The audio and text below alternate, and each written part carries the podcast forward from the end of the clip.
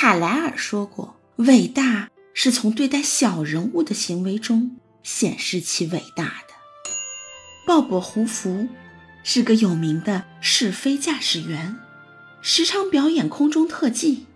有一次，他从圣地亚哥表演完后，准备飞回洛杉矶。根据飞行作业杂志所描述，胡福在三百英尺高的地方时，刚好有两个引擎同时出故障。幸亏他反应灵敏，控制得当，飞机才得以降落。虽然无人伤亡，飞机却已面目全非。胡夫在紧急降落之后，第一个工作。是检查飞机用油，正如所料，那架第二次世界大战的螺旋桨飞机装的是喷射机用油。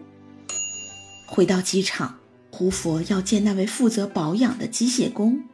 年轻的机械工早为自己犯下的错误痛苦不堪，一见到胡佛，眼泪便沿着面颊流下。他不但毁了一架昂贵的飞机，甚至差点造成三人死亡。你可以想象出胡佛的愤怒。这位自责严格的飞行员，显然要对不慎的维护工大发雷霆，痛责一番。但是胡佛并没有责备那个机械工人，只是伸出手臂。围住那个工人的肩膀，说道：“为了证明你不会再犯错，我要你明天帮我的 F 五十一飞机做修护工作。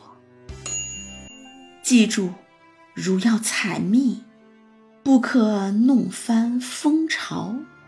让我们尽量去了解别人，而不要用责骂的方式吧。”让我们尽量设身处地的去想，他们为什么要这样做？